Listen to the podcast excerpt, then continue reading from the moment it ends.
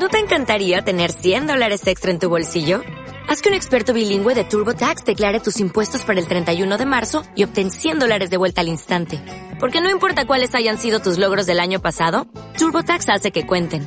Obtén 100 dólares de vuelta y tus impuestos con 100% de precisión. Solo con Intuit TurboTax. Debes declarar para el 31 de marzo. Crédito solo aplicable al costo de la presentación federal con TurboTax Full Service. Oferta sujeta a cambios o cancelación en cualquier momento.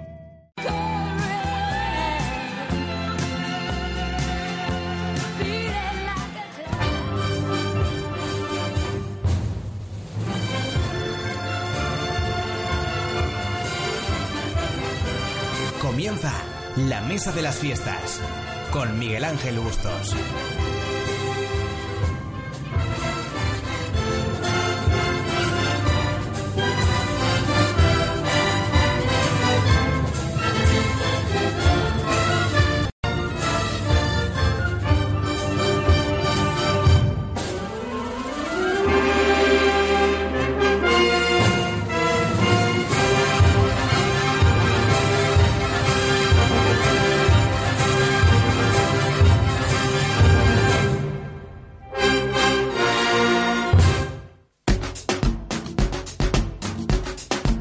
Buenas tardes, buenas tardes. Qué pronto he entrado hoy, ¿eh? Mari megua, son las 8 y 2 minutos y estoy dentro. Che, sí, la mesa de las fiestas. 106.1 de la F Radio Valencia, emitiendo desde Moncada, y la 97.9 Panturia, que sí que estamos aquí, que estamos aquí con la mesa de las fiestas. Sí, que me he puesto firmes hoy, ¿eh? Pero firmes, firmes, firmes, que no sabéis hasta cuándo. ¿Sabéis por qué? Porque hoy tengo un controlador distinto que no nuevo. Que sí, que no está Bisantico. Bisantico no ha venido. Y hoy tenemos a don Sergio Blanco. ¡Con arriba la música! Venga. Buenas tardes, Sergio. Buenas tardes, buenas Oye, tardes. que no te quejarás ¿Cuánto de la tiempo, eh? presentación, ¿eh? No, hombre, hombre. Joder, macho, ya aquí lo, lo que pasa es que tenemos que enlatar aplausos. No, pero eh, es que eso aún no lo tengo. Poco a poco. poco pero a poco. tenemos que enlatar o pitidos o to- no, los tamatazos no se ven. Por la, no por la radio no se ve. no se ven, no. Por la radio no se ve. Que tú sabes que hoy es el día A ver, es cuéntame. el día es el día de los museos. Sí, claro. Mira, sabes, ¿quieres ¿eh? que te cuente una cosa? A ver, cuéntame, cuéntame, Va, venga. cuéntame, cuéntame. Yo ayer me fui con eh, St- Study Fallers, Sí. ¿vale? Me fui a ver el Museo Fallero.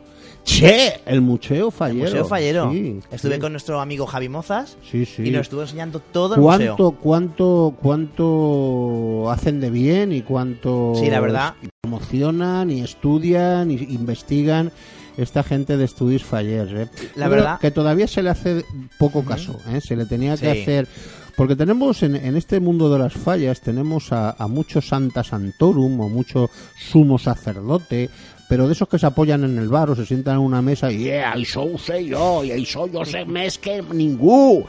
Mm, sin embargo, estos estudios falleros, de estudios fallers, van más poquito a poco, más en silencio, pero más sin prisa, pero sin pausa.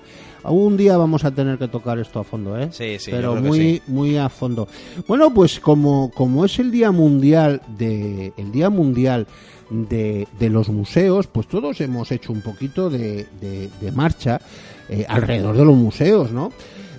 Que, que todos los años eh, eh, eh, la fiesta de los museos, concretamente eh, desde 1977, que se instauró ese día, todos los años tiene un lema. Y este año el lema es Museos por una sociedad sostenible. Bueno, mm, parece ser que debe ser sostenible son todo lo que se expone en un museo, ¿no? Porque aquello no va o pretendemos que nunca desaparezca. La sociedad es la que tiene que ser sostenible. Si a lo mejor lo que se expone en ciertos museos es reflejo, como en el IBAM, en algunas exposiciones del IBAN, son reflejo de planteamiento sostenible, porque hay veces que te presentan en el IBAN, Sergio, Sí. te presentan un palé. Claro. Y entonces te ponen allí una porque esto la unión entre lo siderúrgico y lo natural como es la madera dice pero coño pero si esto es un palé De toda la vida. de toda la vida Somos ¿no? tan modernos que. Claro, pero es que hay veces que te quieren hacer comulgar con al molino. Pero bueno, no. hoy vamos a hablar. Ayer estuvimos en un museo en vivo, estuvimos en otro museo, en el museo, en el museo militar de Valencia, lo mismo que tú estuviste ¿En el en el Fallero? del Fallero. Nosotros estuvimos en el museo militar y en el museo vivo, ¿eh? que también haremos algún corte de lo que recogimos allí, más unas cuantas imágenes, muchas que las, las, las colgaremos en de la mesa de las fiestas. Pero hoy también tendremos, hoy vamos a tener también, eh, bueno, pues eh, a, siguiendo la, el- lo que abrimos con el Partido Popular el otro día con Félix Crespo, pues hoy tendremos a un nuevo partido, eh, concretamente el Partido Socialista del País Valencià, y tendremos a Pilar Ver. También, y siguiendo en la línea del- de los museos, hoy vamos a tener yo creo que un museo de los que hay en Valencia, eh, Sergio, ¿Cuál, cuál? creo que uno de los eh, más curiosos ¿Cuál, que cuál? pueden haber, Cuenta, cuenta. como es el Museo Liber de los Soldados de Plomo. Curioso. Es el museo con más fondo, con más, más fondos, con más figuras del mundo. Y la gente no lo conoce y hay cosas curiosísimas. Y tendremos a su director y a la familia, que representante de la familia, la familia Noguera, mecenas, donde los haya, eh, eh, que nos va a contar muchas cosas sobre, sobre ese museo. Así que vamos a empezar, vamos a empezar con ese, con ese corte el corte del, del audio número uno, en donde estuvimos en, en ese museo en vivo de, de, de la Asociación de Amigos del Museo Militar de Valencia, en el Cauce, y donde pues un grupo de recreación pues ha hecho un vehículo muy muy curioso. Así que si te parece, Sergio, vamos a escuchar este corte de voz en el audio número uno sobre este, este vehículo y más cosas todavía. Vamos a ello. Venga, vamos.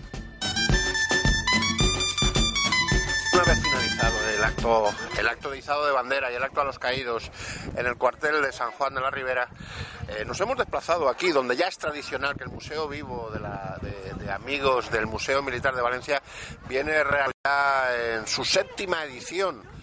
eh, la- el acto el acto de museo vivo.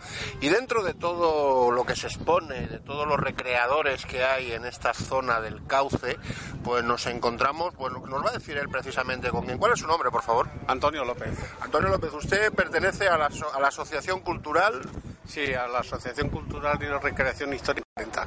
Y también somos miembros de la Asociación del del Museo, de Militar. Amigos Mili- del Museo Militar. Eh, ¿cuántos, cuántos años lleva esta, esta asociación Eh, Nos eh, constituimos el año pasado. El año pasado, y esa inquietud por, por el hecho, porque qué es lo que están lo que están recreando ustedes, aunque en imagen en el canal en el canal eh, de la mesa de televisión lo verán porque lo hemos recogido ampliamente, pero cara a radio, ¿qué es lo que ustedes están recreando? Nosotros recreamos unas unidades que solamente fueron específicas del ejército alemán, que eran cañones de unidad, o sea, unidades de cañones de asalto.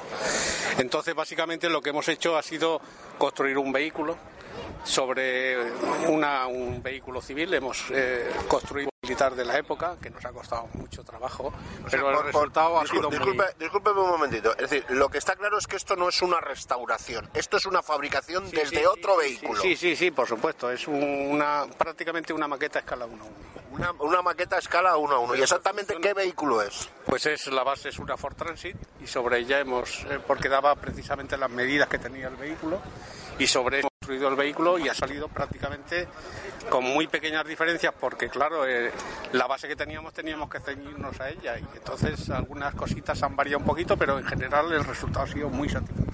Eh, ¿Cuánto tiempo han tardado en fabricar Pues, este, este vehículo? Fabricarlo ha sido año y medio, pero unas 3.000 horas de trabajo. Unas 3.000 horas de trabajo. Eh, ¿Cuál es exactamente de este vehículo en, en operativo? Este vehículo era un pequeño tractor de artillería, eh, remolcaba pequeñas eh, piezas de artillería, también era eh, utilizado como vehículo radio, como ambulancia y también a veces se utilizaba como vehículo de mando. Entonces nosotros procuramos un poco utili- eh, utilizarlo en todas las versiones que, que se hacían en aquella época. De momento solamente lo hemos hecho como vehículo de mando pero en el futuro queremos hacerle una reproducción de una pieza de artillería para llevarla remolcada y bueno también eh, hacerle ambulancia o sea eh, Sí, hacer vehículo es vehículo de radio o sea hacer un eh, bien. las El vehículo funciona, claro. por supuesto sí Totalmente. De acuerdo, pues muchísimas gracias y enhorabuena por ese gran trabajo que están ustedes realizando. gracias a ustedes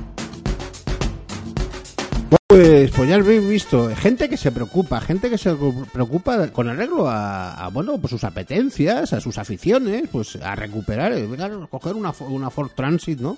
Y convertirla en un vehículo de la Segunda Guerra Mundial, en fin, curioso, curioso, 3.000 horas de trabajo.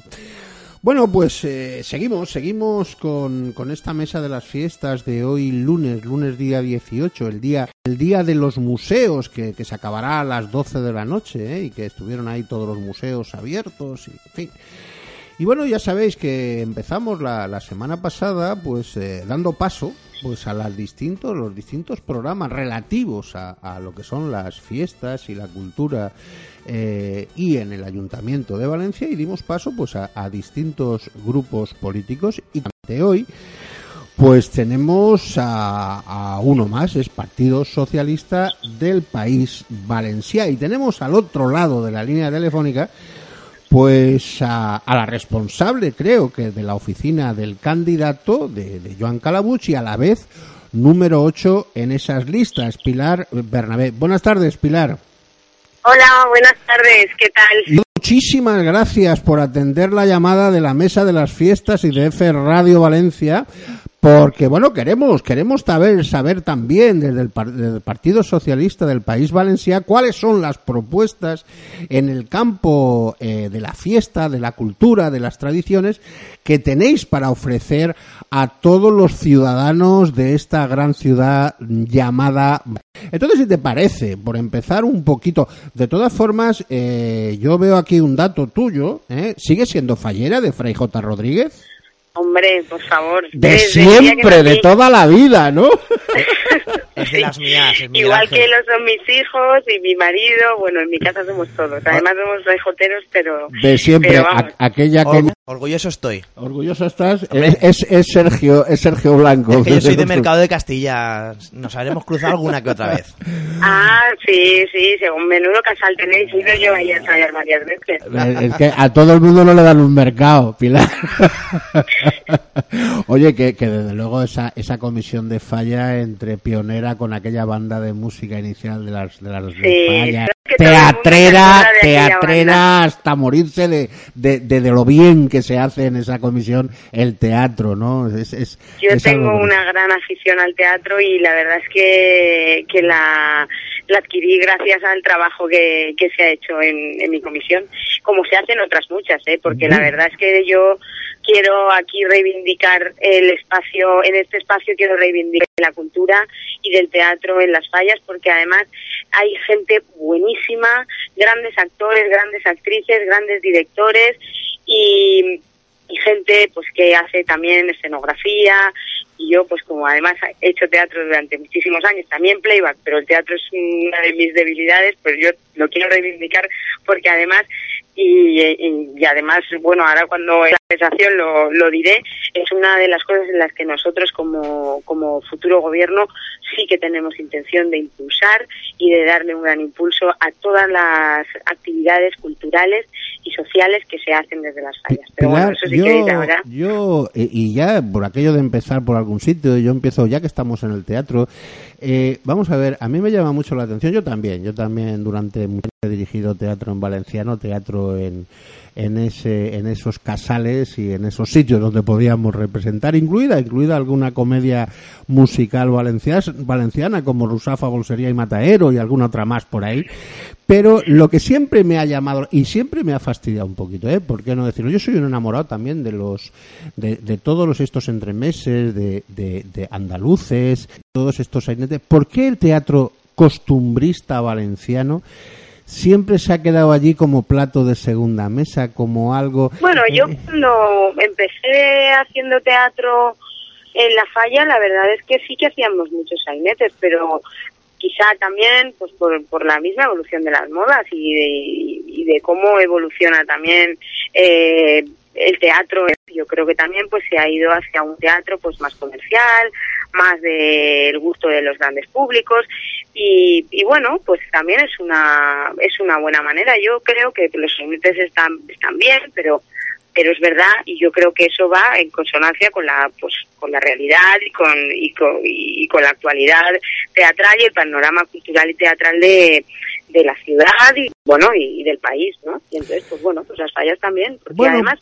si no también al final acabarían diciendo que que bueno, lo he oído muchísimas veces bueno el teatro de falla eso es Cultureta. ¿no? Cultureta.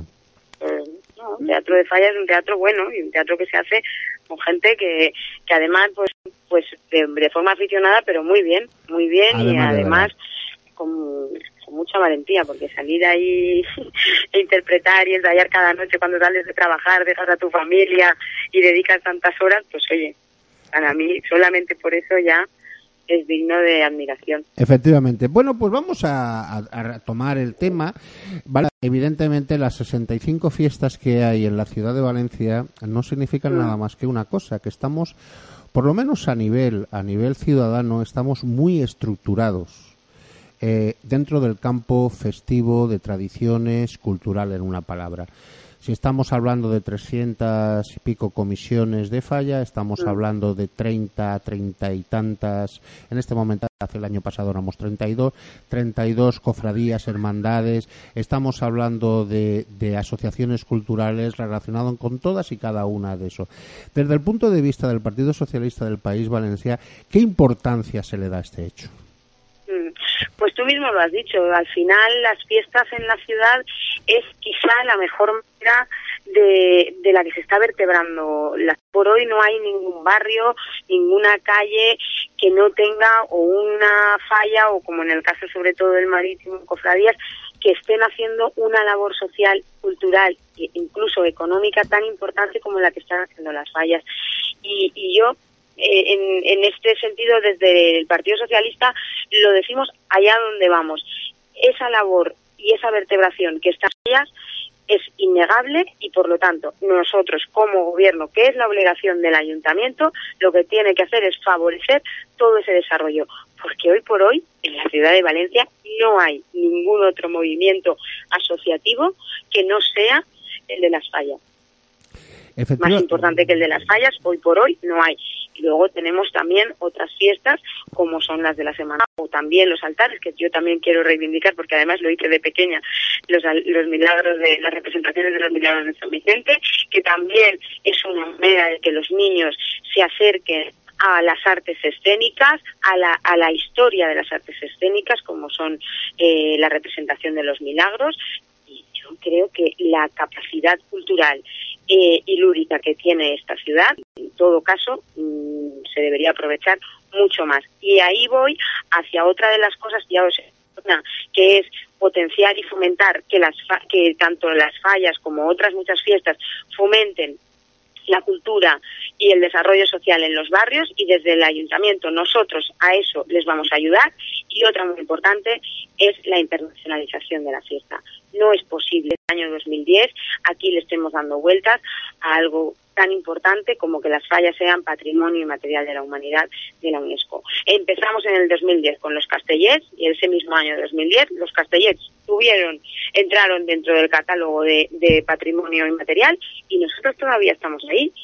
Pues alguien no ha hecho sus deberes. Es curioso, es curioso que, que en esa línea que estás comentando nos encontramos con las dos grandes fiestas de la comunidad valenciana que de alguna forma una, por supuesto, tiene un arraigo total y absoluto y es la primera, que es la, en la ciudad de Valencia, y otra que se está posicionando, como son los moros y cristianos, y evidentemente los dos están detrás de lo mismo.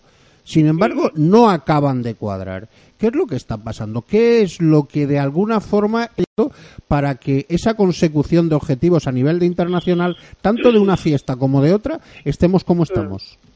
Pues porque en eso es fundamental ser proactivos. Para poder hacer lobby y decir allá donde vayamos, a todos los certámenes internacionales, los gobiernos que son los que tienen que encargarse de eso, tanto el autonómico como el municipal, como desde los propios gobiernos nacionales, se tiene que hacer lobby, ser proactivos y vender la fiesta y la marca de manera que llegue. Si al final siempre es una cuestión de, eh, de trabajo y de relaciones internacionales. Este ayuntamiento tiene un área de relaciones internacionales e incluso de grandes eventos. Pero si nos hemos gastado aquí todos los millones habidos y por haber y los que no teníamos inventándonos grandes eventos, tenemos uno que es el más importante, que son las fallas, que ya está. ¿Por qué no estamos haciendo el lobby que teníamos que hacer donde teníamos que hacerlo? Vayamos a todas las ferias internacionales, hablemos con organizaciones internacionales como la Organización Mundial del Turismo, pero si es que aquí trajéramos nosotros al presidente de la Organización Mundial del Turismo, se quedaría maravillado de ver estas fiestas. Todo eso son puntos que se suman para estar en el catálogo de la UNESCO. Pero eso necesita un apoyo decidido y, y tener la intención y la voluntad de conseguirlo. Y eso solo lo pueden hacer los que están en el gobierno y desde luego nosotros lo vamos a hacer. Estamos, eh, bueno, mm, después de una visión un poco general, pues eh, evidentemente en el tiempo que tenemos va a ser difícil el poder tocar cada una de las 65 fiestas. Mm. Hay que pensar que somos los inventores de una cosa tan entrañable nuestra que se llama les festes de carrer. Y esas festes de carrer, pues evidentemente algunas son más conocidas, otras no son nada conocidas y otros algunos conocen. Pero bueno, vámonos a la, a la, a la, a la hermana mayor de las fiestas de esta ciudad como son las fallas. Y dentro de lo que son las fallas, pues hay problemas que tienen en este momento las comisiones y que es la gente, ¿no? Por ejemplo, es fundamental y lo que se está viendo en los últimos años, de forma que son el tema de los permisos, el tema de, la, de los mercados de fallas, todo esto. ¿Cómo desde el Partido Socialista del País Valencia se va a atajar esto o qué es lo que piensan hacer con respecto a, estos problemas que en este momento están diciendo las comisiones de falla? Sí, y de hecho para nosotros, porque entendemos que también la obligación del gobierno lo que tiene que hacer es facilitar a las comisiones su trabajo y su desarrollo habitual. Con esto, por ejemplo, una de las primeras medidas que nosotros vamos a poner en marcha, sí o sí, es una ventanilla única en Junta Central Fallera y abierta por las tardes. Es que no tiene ningún sentido. Aquí todos sabemos que los presidentes o los directivos de falla son personas que tienen sus trabajos, que tienen, bueno, que tienen suerte hoy en día su trabajo, que tiene su vida y que a esto le tiene que dedicar unas horas por la mañana que no saben nunca de dónde se las van a sacar. Yo lo sé por mi propia comisión. Tienes que estar buscando a ver quién es el que puede ir por la mañana aquí, a, primero a Tabacalera, luego te mandan a no sé qué delegación, luego te mandan a no sé qué otra delegación. vamos a facilitar las cosas. Es imprescindible. Aquí hay 300 y pico fallas, como decías, en mayores. Tendremos que darles una base que se puedan organizar. Hoy en día las, las, las nuevas tecnologías sirven para todo. ¿Cómo puede ser que yo sepa si en cinco minutos va a pasar el 9 por debajo de mi casa y no pueda hacer una simple gestión a través de la web de Junta Central Fallera? Es que no es de este ciclo. Otro de los temas que, que me gustaría, porque además es un tema que yo particularmente me, me, llama la atención y quisiera, bueno, quisiera oír los distintos, como estoy haciéndolo, ¿eh? Vamos a ver, yo particularmente estoy harto de ver eh, la exposición del Ninot en una carpa. En un momento puntual tengo que reconocer, pues bueno, que a lo mejor, pues a nivel de unos intereses determinados, pues eh, sobre todo la época que se ha pasado, pues haber sido conveniente incluso el que hubiera estado allí. Pero siempre recordamos los que somos ya un poco mm, falleros viejos, que digo yo, pues los viejos rockeros, pues nos acordamos de aquella exposición del Linot en la Lonja, nos, o sea, un edificio emblemático, un edificio emblemático para esta exposición del Ninot. Eh, desde, desde vuestro partido, ¿cómo, cómo veis esta, esta historia? Nosotros, de hecho, lo, lo hemos llevado en nuestro programa durante mucho tiempo y era dignificar la exposición del Ninot, ubicándola en, efectivamente en un edificio emblemático de la ciudad, como bien tú has dicho y has citado cuando estaba en la lonja o, por ejemplo, en las atarazanas, eh, en, en, espacios que además existen. Aún así, nosotros, que creo que también eh, lo, lo, he, en otras ocasiones, sobre todo mi compañera Pilar Calabut, nosotros eh, hemos reivindicado durante mucho tiempo también el Casal de la Festa y a lo mejor si el Casal de la Festa se hiciera como nosotros consideramos que debería ser un espacio para todos los falleros y falleras, pues a lo mejor también se podría ubicar allí, pero teniendo, teniendo lugares tan maravillosos como tiene esta ciudad, como es la lonja, como son las atarazanas, que nosotros también incluso lo hemos pedido en ocasiones, porque aprovechar, porque además muchas veces las atarazanas están mm, desaprovechadas. Sí, siempre que se le ponga un poquito de aire acondicionado, ¿eh? Bueno, sí. Bueno, la verdad es que esta ciudad... Porque si no nos saldremos a los porches a hacerlo, pues si no nos podemos ahogar.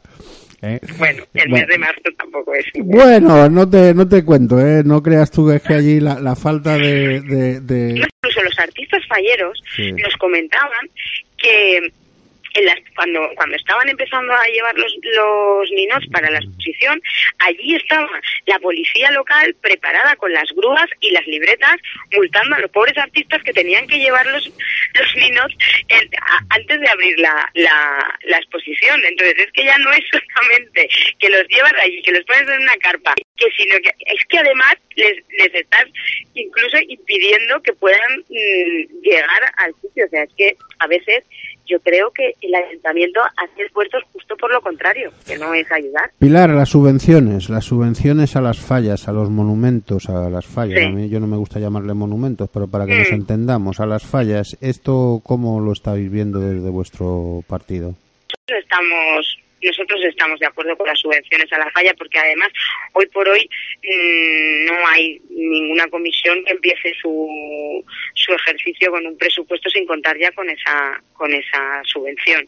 Pero también te digo nosotros además además queremos incentivar la actividad cultural y social en las fallas. Además creo que es algo que se hacía hace muchos años, es que yo soy un poco un poco joven y, y, cuando gobernaba aquí el Partido Socialista, creo que a través de la Diputación también se daban se daban subvenciones, sobre todo para cuestiones más culturales. Sí, y eso nosotros mm, queremos incentivarlo de alguna manera. Además de las subvenciones, que por supuesto creemos que, que es una medida que está ahí y que, y que las fallas cuentan con ellas y que además pues ayudan a, a tener buenos, buenas fallas y buenos monumentos falleros, porque si queremos el patrimonio material de la humanidad tenemos que dignificar la fiesta. Pilar, San Vicente, digo San, San Josep, ¿cuánto toca? Pues yo creo que eso es una cosa que tienen que decidir los falleros y por eso nosotros siempre hemos estado siempre siempre siempre al Congreso Fallero. Y que sean los sean esos ese tipo de temas los que traten los los falleros y las falleras. Lo que desde luego no va a ser el Partido Socialista es lo que hizo Rita el día 20 de marzo de este año cuando las fallas han caído eh, vamos, yo creo que este año ha sido uno de los peores años en los que ha caído San José y, y, nosotros, yo en mi casa somos cuatro falleros y no, no pudimos ir a nuestros hijos porque no había manera humana de ponerse de acuerdo con los horarios laborales y, y, no pudimos vestirnos. O sea, yo he pasado estas fallas sin vestirme de fallera porque no he podido, por, por, por el trabajo, igual que mi marido. Entonces, lo que desde luego no haremos será nos has contestado, ¿eh? el día 20, el día 19 seguro será San José, sí o sí. Hombre, pues pues bueno, pues sí o sí, si lo deciden los falleros, ya está. Bueno, pues si te parece vamos a pasar a... Hay muchas cosas, tiempo para todas, pero vamos a pasar eh, a hacer una... Vamos a enumerar, ¿no? De alguna forma las otras, las otras fiestas de esta ciudad. Y hay que empezar por lo que, bueno, a todas las luces entiendo que es, es la segunda, que es como es la, la, la Semana Santa Marinera. Eh, bueno, en Semana Santa Marinera hay una serie de, de, elementos que están ahí, que son, son latentes, que efectivamente, como tú dices, muchas veces, eh, se lo he comentado también a Pilar Calabuch, eh, bueno, está la promoción de esa Semana Santa Marinera. Esa Semana Santa Marinera, que son de los poblados marítimos o que es la Semana Santa de Valencia. O bien también, ¿qué pasa con la casa, de, con la casa Museo Salvador Caurín? Eh, Todo esto, ¿cómo, ¿cómo lo veis desde vuestro, desde el Partido Socialista del País Valenciano? De hecho, además nosotros, eh, bueno, las primeras cosas, además yo me alegro mucho cuando hablamos de la Semana Santa, porque una de las medidas que aprobó eh, justo al final del gobierno de José Luis Rodríguez Zapatero fue eh, fue nombrar las fiestas de la Semana Santa Marinera fiesta de interés turístico nacional. Efectivamente. Y eso hace que las fiestas estén en los catálogos nacionales de, del turismo y, y, por lo tanto es una manera de, de atraer viajeros y, y, de, y de posicionar la ciudad en el mapa. Entonces, cuando yo hablaba de proactividad antes y, de hacer lobby y de buscar la manera de internacionalizar nuestras fiestas, pues esa era una de las primeras que teníamos que, que poner en marcha y así se hizo y la verdad es que me alegro mucho de que así fuera. Y cuando y cuando hablamos de de la casa museo, pues pues eh, nosotros ya hemos pedido, además, en varias comisiones e incluso en la legislatura pasada, la propia Pilar Calabuch lo hizo en el pleno del ayuntamiento, pidió la ampliación de la Casa Museo de la Semana Santa Marinera para que se pudieran exponer las piezas que se conservan de forma más digna y no estar de la manera que estaban. Bueno, y además de, Perdón, perdón. de que Sí, sí, perdona, es que no te he oído. No, digo que efectivamente eso es así. ¿Y cómo se, cómo se os ocurriría o qué, qué, planteamiento haríais para que para que la gente ya que estamos en los poblados marítimos, esos esos cruceros que vienen, eso y que dan el salto tan impresionante, porque mira que tienen que saltar, ¿eh? Desde del directamente al centro no existe el Salvador Caurín, no existen los poblados marítimos. Eso como ¿Cómo se puede Porque solventar? eso solamente va a llegar cuando de verdad se tenga una voluntad de revitalizar y de rehabilitar el barrio del Cabañal. Lamentablemente esto sucede en gran medida porque el, el barrio del Cabañal es la situación en la que está y por lo tanto nosotros lo vivimos cada día con los comerciantes de, la zona los comerciantes de la zona, que son hoteleros, hosteleros y, y, comerciantes de, de, de, pequeñas y medianas empresas, pues nos lo dicen. Porque estando en, situados en, el, en, en la parte de la ciudad en la que están, pues no tienen acceso a nada porque porque está completamente abierto, no hay nada más que pasearse por las calles del Cabañal para el, verlo. El Salvador Caurín estaba bonito del todo, ¿eh? para verlo, se ve demasiado poco. Oye, Perdón, es que te oigo mal. ¿Me, oye, ¿Me oyes mejor ahora? ¿Me oyes mejor ahora? ahora? Sí. Vale, bueno, te, te, vamos a pasar a otra, a otra fiesta, como son, las has nombrado tú, las fiestas vicentinas, San Vicente Ferrer.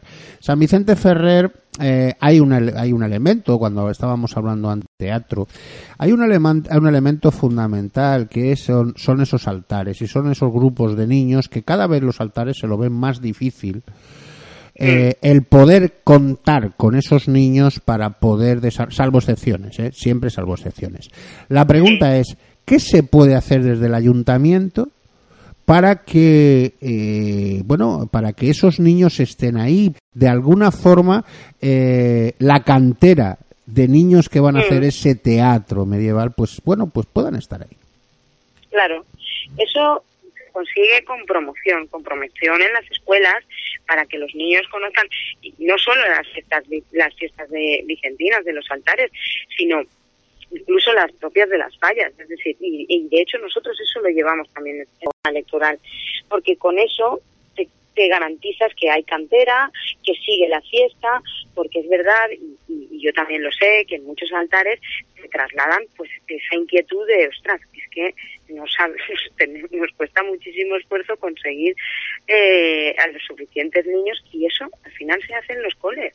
Pues si los niños están allí, en los barrios, en los coles, en la, haciendo promoción y el ayuntamiento sí que tiene capacidad de promocionar esa fiesta que yo muchas veces me da un poco de rabia porque digo, todo el mundo sabe quién es la patrona de Valencia y, y, y, y se celebra a lo grande el, el, Día de la Patrona, pero a veces el patrón se queda así como un poco también olvidado, ¿no? Los San Vicentes, tanto el, el, de, el de, San Vicente el de San Vicente Ferrer, Ferrer y San Vicente San Mártir, pues es que pasan un poco sin pena ni gloria.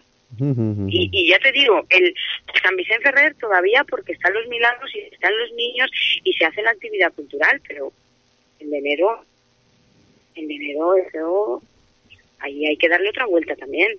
Bueno, y seguimos ya como último, eh, por no tocar más fiesta, eh, el corpus. El Corpus, eh, bueno, pues una, una, una celebración, una, una, procesión que tiene 657 años. Aquí lo bueno es que cada vez que hablamos de una fiesta, por muy pequeña que sea, nos vamos a que es centenaria, cosa que, ese patrimonio que tenemos los valencianos y la ciudad de Valencia, pues es impresionante, ¿no? Entonces, bueno, aquí tenemos eh, una procesión, una procesión que, bueno que tiene unas características determinadas que ha sido expuesta históricamente incluso fuera de lo que es la festividad del Corpus cuando teníamos alguna visita real importante pues allí que salía la procesión del Corpus tal. Tenemos unas rocas centenarias hemos tenido alguna dificultad con todo el tema de la ropería. Eh, ¿Qué dice el, el, Partido Socialista del País Valenciano sobre esto? Desde luego, imprescindible y, e insisto, la mayor difusión y la promoción de la fiesta del Corpus, porque además yo yo estudié en la Facultad de Filología y una de las asignaturas en las que estudié, de las primeras cosas que, que no era solamente en Valencia, sino que se estudia en todas las facultades del mundo, es la fiesta del Corpus y Valencia. Evidentemente. Entonces, ¿cómo puede ser? De, hecho, mm, a mí me, yo me recuerdo que, claro, nosotros lo estudiábamos en Valencia y el profesor nos decía, cuando yo voy por ahí y, les digo que soy de Valencia, enseguida me, me hablan de la fiesta del Corpus y de las rocas. Y no se puede creer que no tenga una importancia y una relevancia. ¿Sí? Se nos ha ido la llamada. Se ha ido la, se ha ido la llamada, pues bueno, sí, efectivamente, estábamos, volvemos a llamar porque estábamos con Pilar Bernabé ya, ya acabando, pero bueno, sí que nos gustaría lo que, lo que estaba comentando sobre, sobre el corpus y efectivamente lo que estamos haciendo de alguna forma es que todos y cada uno de los partidos que podamos llegar, es decir, no vamos a poder llegar ni mucho menos a todos, pero sí que las penas nos importa, que nos más nos preocupa en este momento y desde este programa. No significa que el resto de las cosas no nos importa, que nos importa y mucho, pero realmente lo que, lo que el tema del, del, del programa es, son, son las fiestas, son las tradiciones y son la cultura. Y como consecuencia nos interesa saber qué opina. Bueno, pues ya tenemos, ya tenemos de nuevo Pilar, es que se había ido la conexión. Sí, sí, de repente. Te hemos, llegado, te hemos llegado, estado oyendo hasta hasta que dices que este, que ese señor que, que, que, bueno, que no se entiende cómo no le damos la importancia a las rocas que realmente. Claro. Si se en todas las universidades del mundo, ¿cómo es posible que no sea una fiesta con muchísima mayor relevancia de la que tiene? Incluso nosotros em, lo, lo llevamos en nuestro programa y lo hemos propuesto que se convoque en Valencia un Congreso Nacional de entidades que organizan la festividad del porque además eh, se celebra en toda España, bueno, en, en cantidad de ciudades, y, y por aquello que eh, insisto yo de ser proactivos y de hacerlo intentemos que venga aquí un congreso, que aquí vengan de todas las ciudades, que se conozca, que se que se potencie la casa museo y la casa y la casa de las rocas, pues un poco en esa línea hacia el final. Hombre, de hecho, de hecho este año este año que 2000, 2015 hemos tenido hemos tenido la, el primer congreso de la fiesta del Corpus, que no del Corpus Christi, de la fiesta del Corpus y a la cual han venido pues todas aquellas poblaciones de la comunidad valenciana, como es Morella, claro, como es Orihuela y es tal. Que lo hemos estado eh, pidiendo y, y años. a me del Corpus de que, de que al final se, se bueno, A- a bien, del de Corpus- a del ha sido, bueno, pues quien ha traído, eh, ha traído a esta gente y la verdad es que fue muy, muy interesante. Evidentemente a nivel, a nivel nacional y yo digo más, in- incluso a nivel internacional sería fenomenal.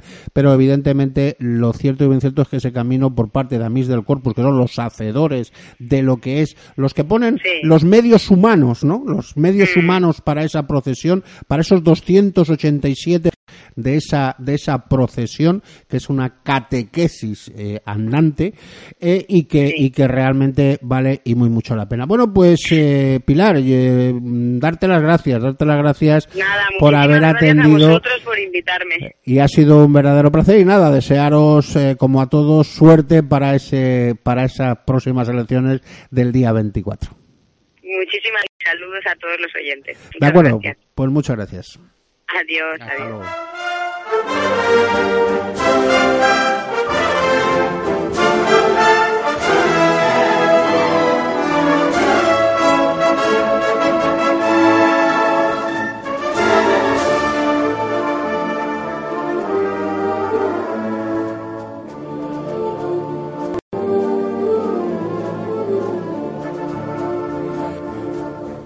Bueno, pues aquí hemos tenido, aquí hemos tenido, eh, pues, eh, pues todo lo que, lo que de alguna forma muy, muy someramente y muy reducido, ¿no?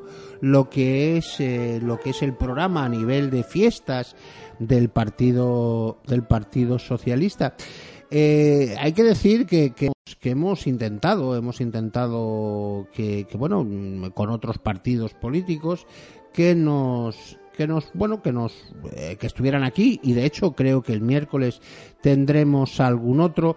Algunos eh, todavía no nos han contestado. Estuvimos en la presentación de su de su programa a nivel de fiestas y vemos que, que en lo que queda de en lo que queda de, de programas de esta semana pues tengamos tengamos la posibilidad de contactar y si no de alguna forma el miércoles eh, os haremos un resumen de, de sus planteamientos eh, cara a la cultura cara a la fiesta cara a las tradiciones. Y bueno y decíamos y lo hemos recalcado hoy ansiedad que, que es el día el día de los museos 2015 y también hemos dicho, también hemos dicho que, que, bueno, que dentro del contexto de los museos en la ciudad de Valencia, pues hay de todo tipo, evidentemente. Pero si acaso hay uno, hay uno que, que, que por sus características puede llamar mucho más la solo ya a nivel de sus de sus fondos ¿eh? que, que, se especifican perfectamente sino también a nivel de, de, toda la programación y todas las actividades que se realiza a lo largo a lo largo del año me estoy refiriendo concretamente a, al museo Liber ¿eh? Y tenemos al otro lado de la línea telefónica pues a una persona que ya está en el programa de la mesa de las fiestas y que la verdad es que dejó huella, dejó huella porque toda una familia y en este caso él eh, que apoye de la manera que apoye. Yo recuerdo que en aquel que en aquel programa la palabra que me surgió fue mecenazgo.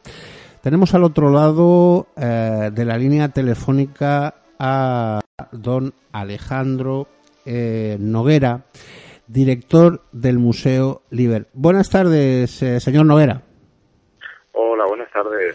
Y ante todo, muchísimas gracias por de nuevo atender, eh, en este caso, el teléfono de, de la mesa de las fiestas para que de alguna forma hoy, en el Día de los Museos, pues, pues no nos traslade lo que significa esa joya museística que tenemos en Valencia con respecto al museo que usted dirige. Cuéntele, por favor, a los escuchantes de la Mesa de las Fiestas eh, qué es el Museo Liber. Bueno, pues eh, Liber es el Museo de los Soldaditos de Plomo y, y bueno, es el, el museo de más grande de, del mundo de, de soldaditos de plomo y lo tenemos aquí en Valencia y y bueno, pues mucha gente aún no, no lo conoce porque bueno, no tenemos un presupuesto de comunicación es que nos gustaría porque somos una institución privada y, y, y bueno, y somos mucho más, somos un centro cultural que realiza multitud de actividades.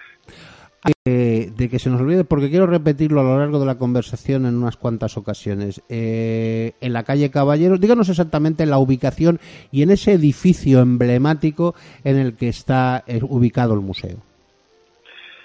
Sí, estamos en, la calle Caballeros, en los números 20 y 22, en frente del Teatro Talía y, y estamos en, eh, muy cerca de la Plaza de la Virgen y del Palacio de la Generalitat.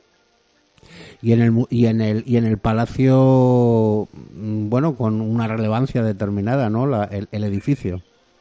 Sí, es el Palacio de Malferit, eh, es un edificio gótico eh, y además, eh, bueno, con una fachada neoclásica y, bueno, ha sufrido ocupaciones a lo largo de la historia, como todos estos edificios, pues, claro, ha vivido la historia y, y, pero bueno, pero está muy bien conservado, está muy bien preservado todo lo que es el patio gótico y las escaleras eh, del clásico, el típico gótico civil mediterráneo, eh, muy nuestro.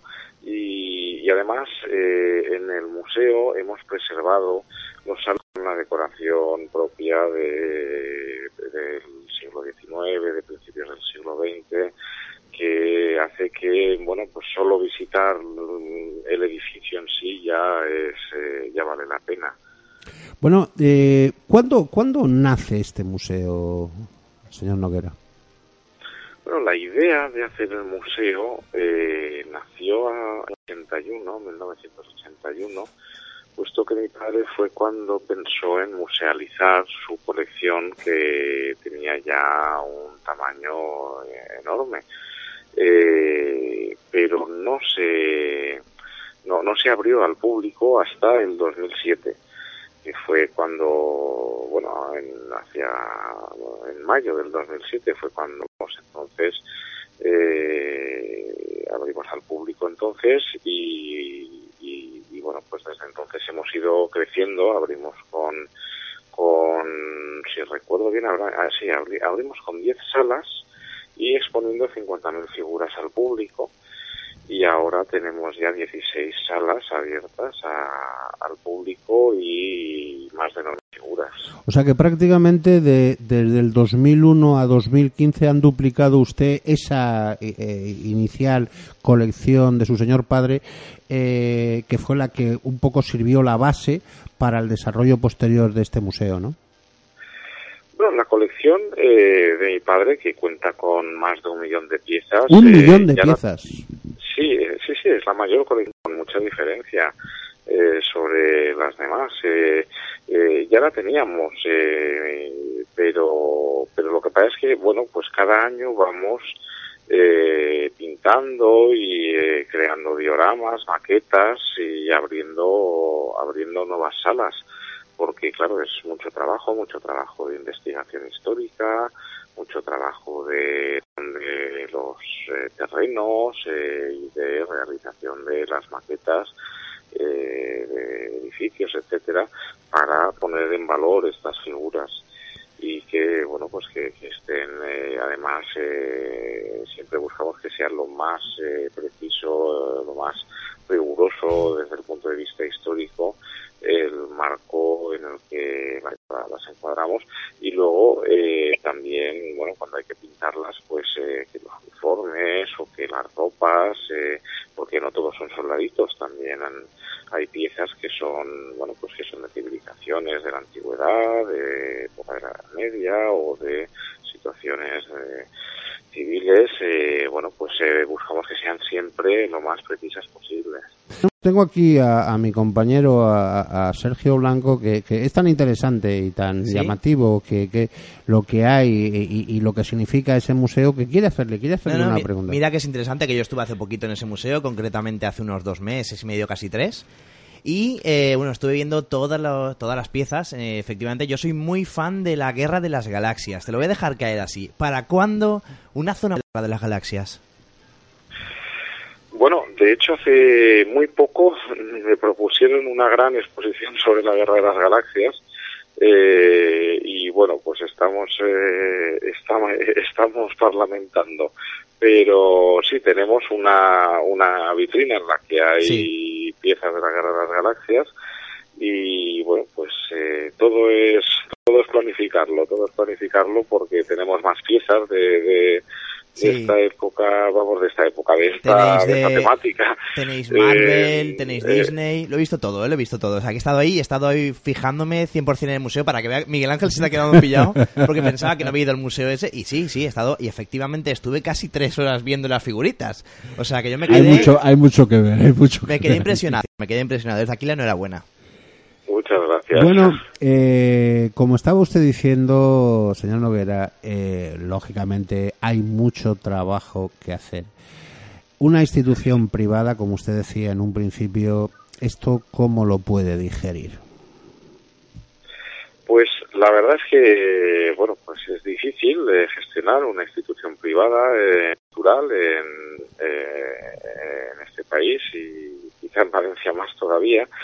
Eh, sobre todo porque no tenemos eh, ni hemos tenido ningún apoyo económico desde, desde la administración espero que en algún momento cambie. Yo entiendo que, bueno, pues la administración pues eh, tiene sus dificultades y sus eh, centros que, que, que, que atender y, y que son muchos y además algunos eh, de ellos pues excelentes y pero bueno nosotros eh, yo buena parte de mi trabajo consiste en buscar eh, apoyos en en, patrocinadores, en sponsors, etcétera, y eh, también en crear, eh, bueno, pues una base de amigos de amigos del museo. Tenemos un club de amigos del museo eh, y que pequeña cuota, pues eh, sumando, eh, sumando muchos, pues eh, conseguimos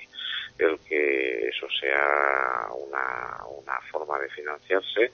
Y luego pues eh, hacemos cursos de idiomas, hacemos historia, de arte, de literatura, también también hacemos viajes culturales, también realizamos excursiones, también realizamos pues toda una serie de eh, industria cultural y turística eh, que realizamos también tours guiados por Valencia que bueno pues eh, nos ayuda a financiar eh, la iniciativa que, que hemos ofrecido a la ciudad y que bueno pues eh, que de algún modo tenemos que pagar los sueldos de, de nuestros trabajadores y, y, bueno y los costes eh, que, que una institución como esta pues conlleva Dentro de, mm, de todo lo que se expone en las 16 salas, eh, mm, vamos a ver, ¿cuál es la joya de la corona?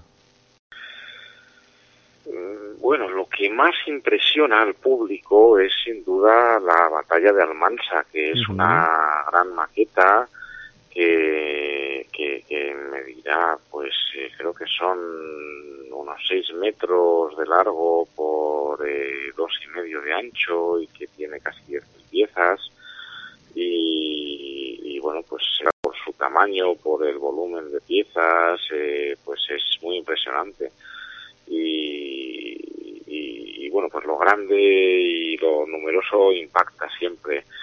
Eh, hay otras que son eh, pequeñas joyas eh, porque claro somos un museo de miniaturas entonces eh, hay unas piezas por ejemplo de las que Napoleón encargó para regalar a su hijo y que por su antigüedad por su rareza pues son absolutamente excepcionales. Mm, y luego pues hay otras que, que por la calidad de su escultura pues merecerían son verdaderas obras de arte que, no vamos eh, no desmerecen de esculturas de, de, de, mayores eh, y, y que bueno que hay verdaderos Miguel Ángeles de la escultura en miniatura Y luego ya próximo próximo a la festividad que nos, nos va a acompañar dentro de nada, ese Corpus, eh, tenemos esa procesión, ¿no? Del Corpus Christi de Valencia de principios del siglo XIX, que, bueno, eh, pintó baile eh, un rollo que ahora mismo está, está eh, depositado en la Ajá, iglesia el, ro- el patriarca rollo de la procesión, sí señor. y le, le- le solicitamos, le encargamos a un fabricante valenciano que eh, nos hiciera una copia de, de- de este rollo mm, en miniaturas, en seguras en miniatura y con más de 27 metros y medio de longitud, pues eh, eh, lo- aunque lo hemos hecho en varios escalones para que, que cupieran lo que era la capilla de lo que es lo que sigue siendo la, la capilla del palacio pues eh, allí guardamos hemos expuesto esta esta esta procesión que tampoco es tan diferente del corpus actual la verdad pues eh, quizá hay algunos gremios eh, que ya no Sí, evidentemente, desaparecido. es donde más se nota el tema de los gremios en general. Sí, eh, ahí es donde, pues claro, los curtidores pues ya, ya no pasan, Ajá, ajá. pero, o, o- o los silleros, o, pero vamos, a- eh, es, es ahí donde, donde más se nota en el resto. La verdad es que hemos sabido mantener nuestras tradiciones y, similar, que pasa precisamente delante, delante del propio museo.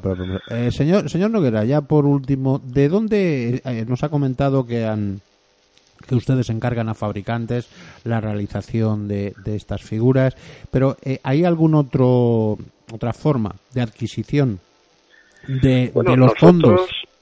mm, tenemos nuestra propia marca, que es Facan, que es Fets a Casa Nostra, hechos Ujú. en nuestra casa. eh, esa es eh, nuestra nuestra marca interna porque nosotros mismos también creamos desde cero piezas y luego pues desde la compra en los rastros más perdidos del mundo hasta las subastas en las casas más prestigiosas eh, de Londres eh, o Nueva York, en Christie's o en París, en Hugo. Eh, lo que es que nosotros ahora mismo no compramos más piezas. De hecho, es muy difícil gestionar una colección de más de un millón de piezas. Perdón. Es eh, solo lo que significa la catalogación de esto es eh, complejísimo. Lo que ahora dedicamos nuestros esfuerzos a eh, ponerlas en valor.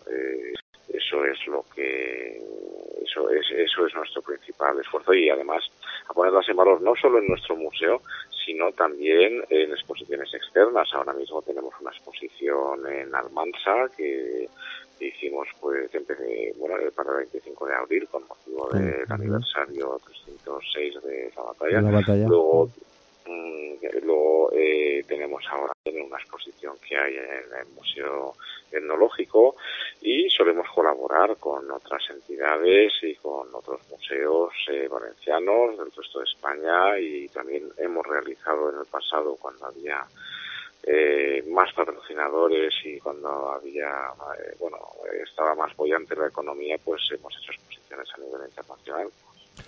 De acuerdo, pues Alejandro, pues desde, desde la admiración, como ya le transmití personalmente cuando estuvo en el programa, eh, por, por ese por ese ingente trabajo de, de- que realizan ustedes desde desde una bueno desde la, desde algo privado que no es público y que y que con todo ese trabajo que están realizando con toda esa forma de hacer las cosas pues esa admiración y la perplejidad y la perplejidad como siempre también pues desde que, que, bueno desde las instituciones valencianas no mm, se reconozca que en esto también somos los primeros del mundo y que Claro. se no se nos tenga eh, bueno no se tenga en cuenta cara a, a poner en valor que es decir ahora pues ese ese museo que usted que ustedes y su familia regentan.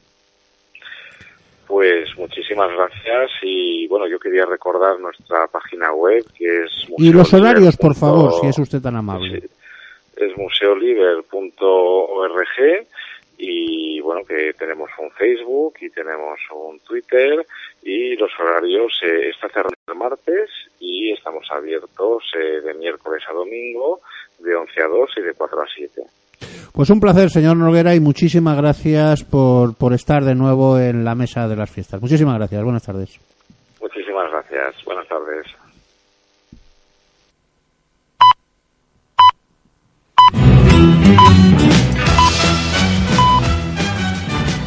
El soldadito, la compañía. Vamos a escucharla un poquito y nos despedimos ya.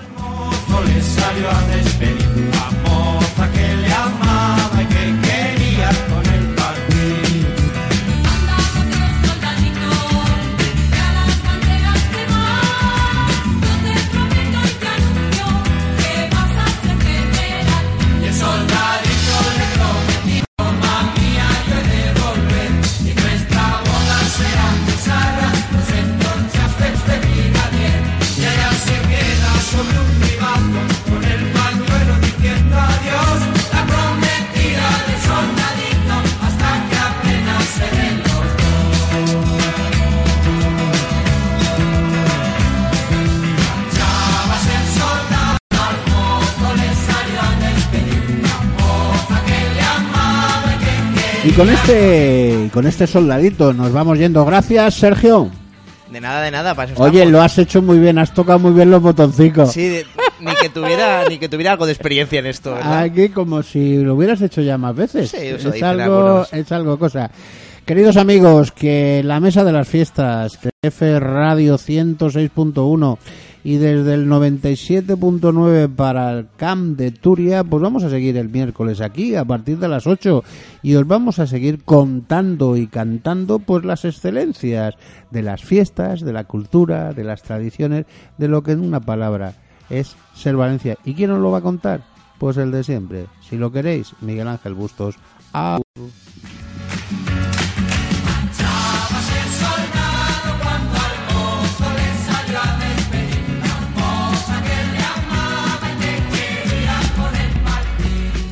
La máquina de Cronos, recreaciones históricas y ferias temáticas pone a disposición de los colectivos falleros, festeros, culturales y solidarios, así como ayuntamientos, la posibilidad de implantar mercados medievales, valencianos, mágicos y de todos aquellos temas que propongáis, con posibilidad de coste cero para vosotros. La máquina de Cronos. Ferias temáticas, recreaciones y eventos. Teléfono 669-487-253 o en cronos arroba gmail.com. Entra en nuestra web www.lamaquinadecronos.net. Conócenos y haz diferente tu evento. La máquina de Cronos, creando ilusiones.